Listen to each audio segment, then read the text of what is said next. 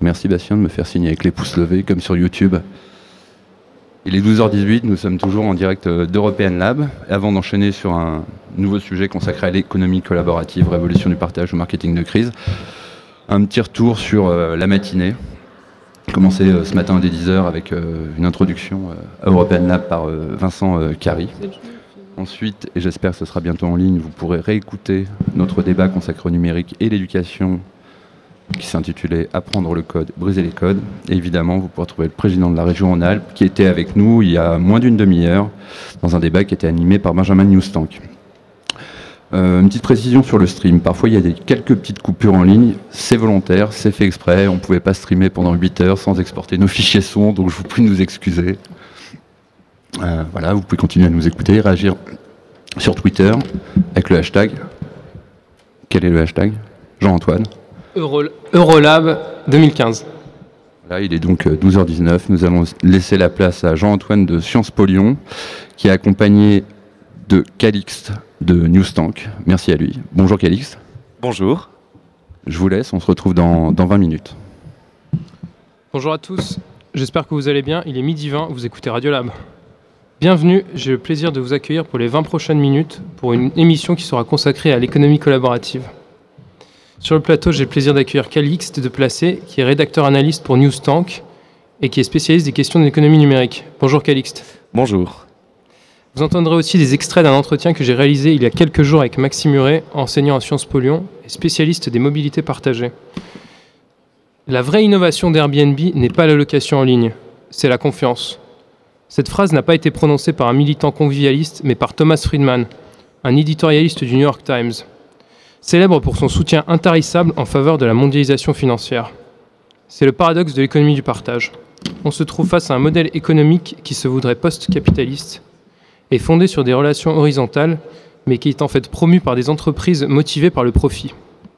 Ces dernières années sont en effet apparues de plus en plus d'entreprises qui permettent de partager l'usage d'un objet plutôt que de le posséder et qui ou qui proposent de relier des usagers entre eux. Dans le domaine des transports, ce phénomène est particulièrement important avec le développement exponentiel de start-up comme Zipcar aux États-Unis ou le français Blablacar. Sans parler des acteurs aujourd'hui historiques du libre service, donc euh, à Lyon, JC Déco avec les Vélov et, euh, et Bolloré avec les Bluely. Donc, nous consacrerons donc la première partie de notre émission au dispositif relevant de l'économie collaborative dans le secteur des mobilités et du transport. J'ai donc rencontré pour vous Maxime Muret qui a consacré sa thèse de sciences politiques aux politiques du vélo en ville et qui coordonne actuellement un programme de recherche sur les vélos en libre service à l'ENS Lyon. Il nous livrera son analyse sur ce qu'il nomme les mobilités partagées. Dans la deuxième partie de l'émission, je recevrai donc Calixte avec qui nous reviendrons sur les enjeux digitaux en matière d'économie du partage et en particulier en matière de logement. La professionnalisation croissante d'Airbnb menace-t-elle l'existence d'autres modèles basés sur la confiance? Le partage comme le couchsurfing.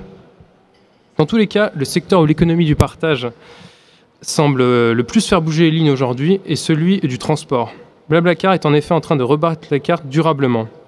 Le car sharing redéfinit en effet le rapport à la propriété, à la voiture individuelle et remet en cause les transports en commun classiques comme le train. Si les utilisateurs de Blablacar semble souvent choisir ce mode de transport par souci d'économie, le covoiturage propose un véritable modèle alternatif basé sur la confiance entre usagers. Mais est-il pour autant vraiment porteur d'un message révolutionnaire qui soit durable dans le temps? Puisque nous discutons dans le cadre d'un festival, j'ai envie de vous demander, nos grands-parents seraient-ils rendus à Woodstock en blablacar? Ou, ou peut-on expliquer le succès de ces dispositifs par des explications beaucoup plus terre-à-terre euh, pour Maxime Muret, il faut savoir que ces dispositifs de mobilité partagée ne sont pas nouveaux et on peut retracer leurs origines bien avant l'apparition des smartphones. On écoute Maxime Muret.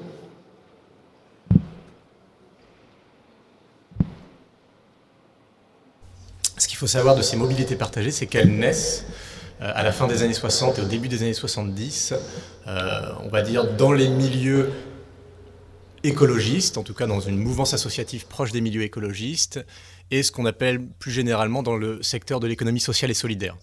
Euh, parce qu'il y a quand même des différences entre vélo en libre service euh, et, autopartage, euh, notamment parce que l'objet vélo et automobile sont des objets techniques différents qui vont devoir aussi être pensés de manière très variée. Mais ce qui est intéressant de, voir, c'est que ce secteur de l'économie sociale et solidaire, hein, avec des acteurs associatifs et des premiers mouvements associatifs au début des années 70, va vraiment porter ce mouvement. Euh, après, les, différences sont déjà un peu temporelles, puisque les systèmes de vélo en libre-service apparaissent euh, dans un premier temps au milieu des années 60 en Europe, à Amsterdam, puis euh, après en France, à La Rochelle en 76. Donc Amsterdam, c'est 1965. Et ensuite, l'autopartage va arriver un petit peu plus tard et plutôt aux États-Unis. C'est pour ça que je vous parlais d'une échelle mondiale. Donc ça se développe plutôt aux États-Unis, du côté de San Francisco, début des années 70, et puis en Suisse, euh, milieu, fin des années 70. Donc l'autre caractéristique est que dès que leurs apparitions, ces dispositifs de mobilité partagée sont marqués par le poids du secteur privé. On écoute Maxime Muret qui va nous expliquer cela.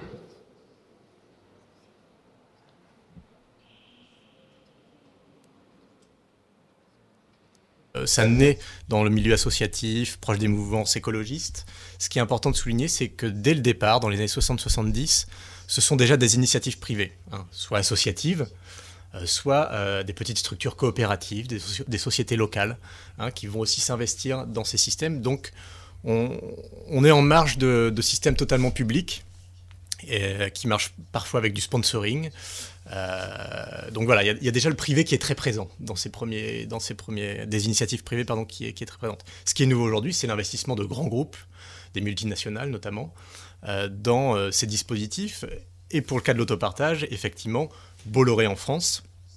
Mais Bolloré en France euh, est une, une, exception dans le paysage de l'autopartage mondial, puisque on a soit des, sociétés locales qui gèrent ces systèmes, notamment aux États-Unis et au Canada, ou on a affaire à des constructeurs automobiles qui finalement investissent progressivement et de plus en plus ces dispositifs. Hein. Je pense à l'allemand Daimler, à l'italien Fiat, et puis en France récemment, hein, des sociétés comme Renault qui commencent à, investir ce marché. Les dispositifs de mobilité partagée sont donc marqués par ce paradoxe. La mise en relation des usagers étant avant tout le fait d'initiatives privées. Le covoiturage n'échappe pas à cette logique. S'il a été promu par des collectivités locales, c'est l'apparition d'une start-up issue du secteur de l'économie numérique, Blablacar en l'occurrence, qui a véritablement fait décoller une pratique qui était jusque-là encore assez confidentielle. Maxime Muret nous offre quelques clés euh, de compréhension afin d'expliquer les raisons de ce succès. Le covoiturage, donc, ça répond à des impératifs d'économie. Euh, ça répond également, et d'ailleurs c'est la, première chose qui est mise en avant par euh, les usagers lorsqu'on s'intéresse à la question. Il y a eu des études qui ont été réalisées, hein. je pense à, Stéphanie Vincent qui a travaillé sur le covoiturage, etc., qui, ont mené des, enquêtes très approfondies sur les usagers. Et la deuxième, euh, la deuxième raison qui est invoquée par les utilisateurs, c'est finalement la sociabilité qui s'opère autour de ces dispositifs. Hein.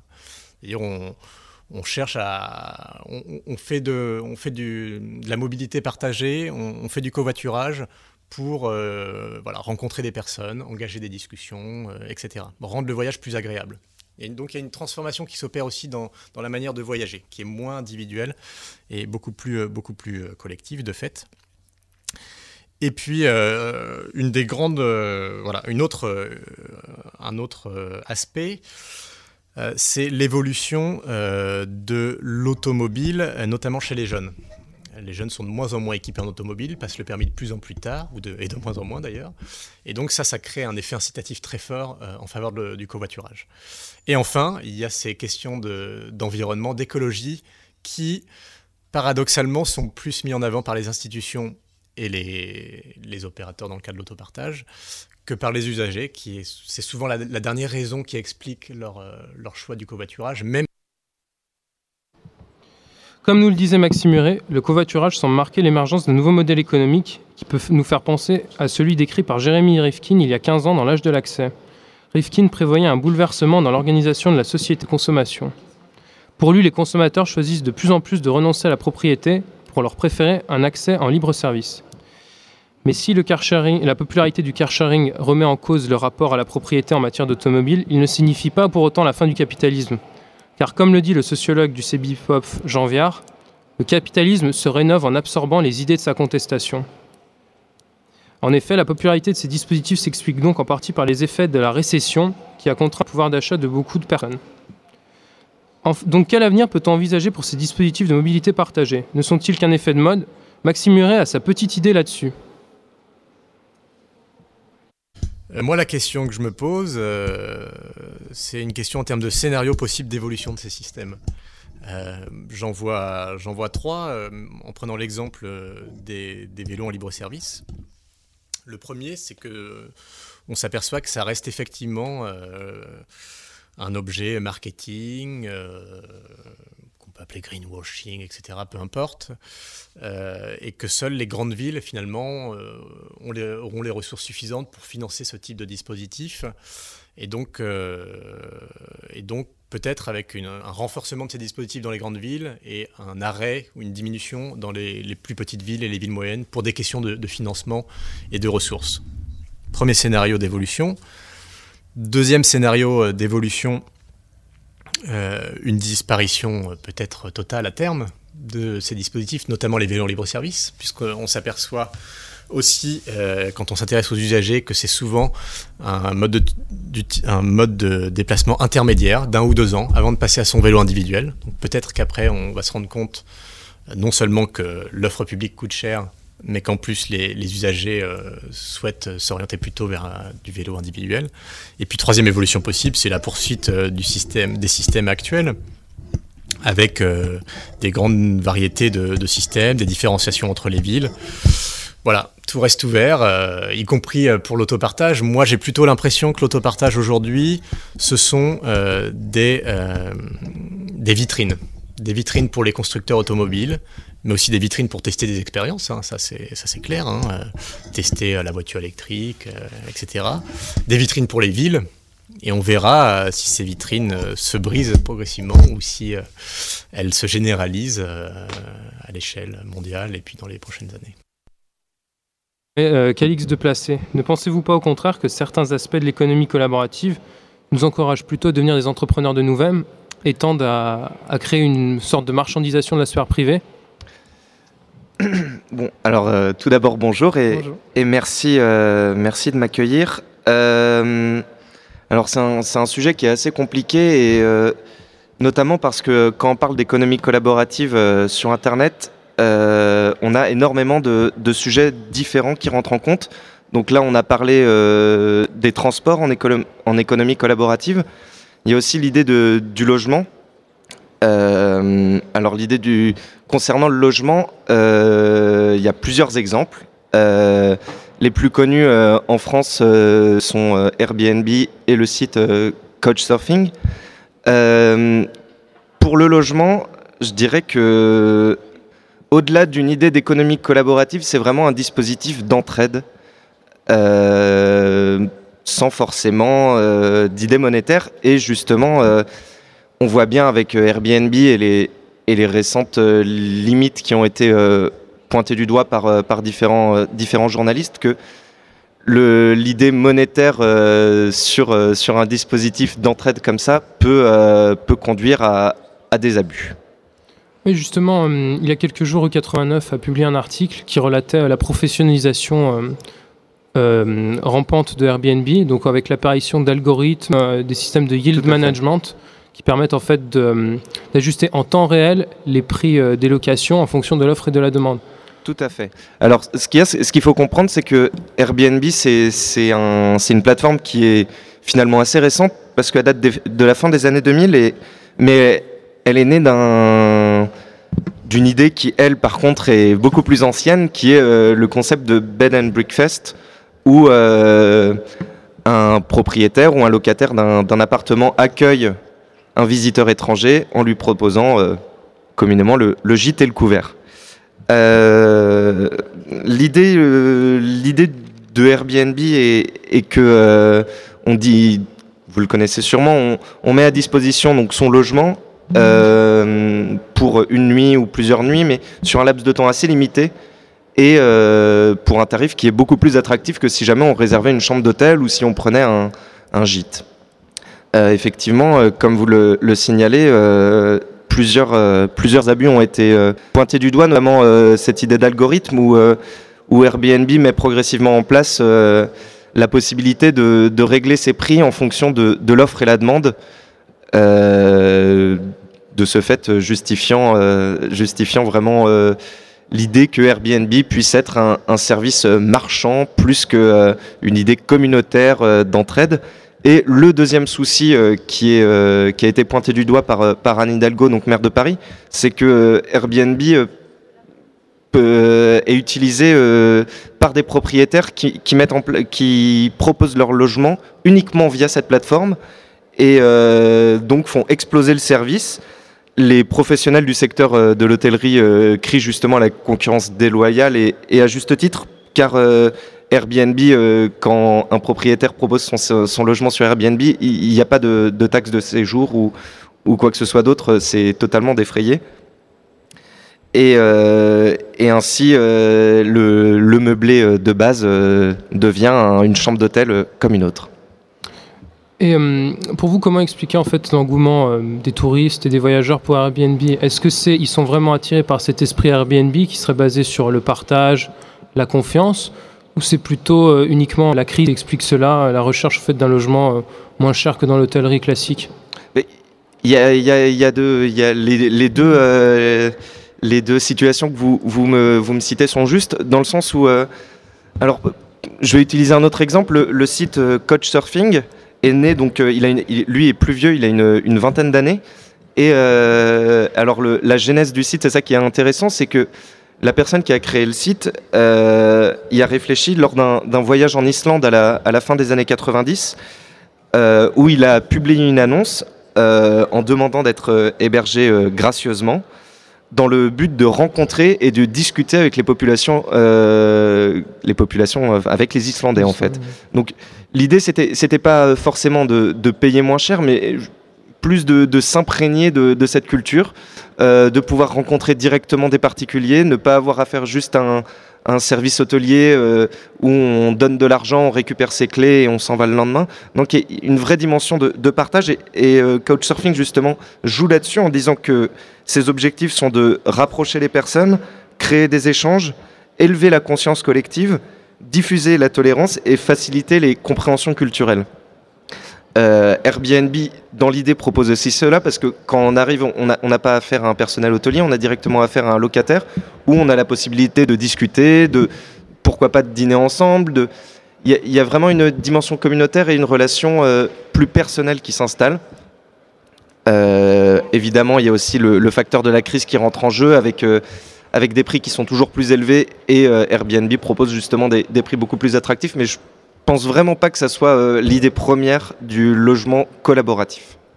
Oui, donc c'est vraiment intéressant ce que vous nous dites, parce qu'en fait, le couchsurfing et euh, les dispositifs euh, dits d'économie collaborative dans le secteur du logement, ils remontent à bien avant la crise, et au final, plus qu'une, ce qui est promu, en fait, c'est avant tout un esprit de communauté. Et, mais justement, donc la professionnalisation d'Airbnb, est-ce que vous pensez qu'au final, c'est peut-être une menace pour euh, l'esprit de cette communauté.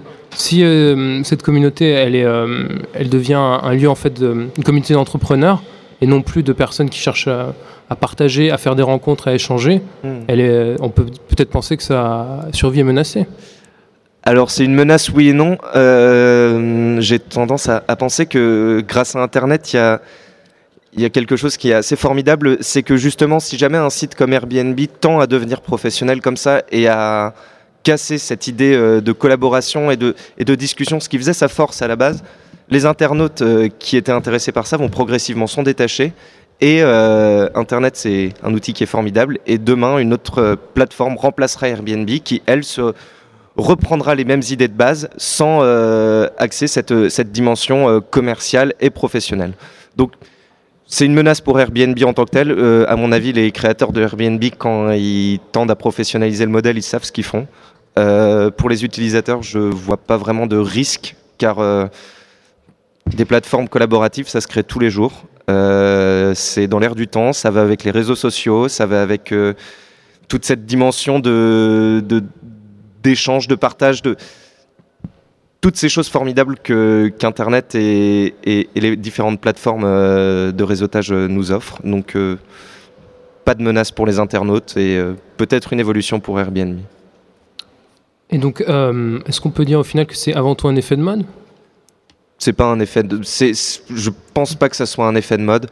évidemment, il y a le bouche à oreille qui fonctionne. C'est des usages, à mon avis, qui tendent à se, démocratiser. après, la seule chose qui pourrait freiner l'utilisation, ce serait des cadres de loi plus stricts envers ces plateformes et donnant moins de marge de manœuvre. Mais, mais je ne le vois pas en tant qu'un effet de mode, non. Bon, bah merci euh, pour vos euh, réponses, Calixte. Merci à vous. Euh, bon retour chez vous en Blablacar. merci. Donc merci à vous qui nous avez écoutés. les 20 minutes s'achèvent maintenant, c'est passé très vite. merci, à bientôt.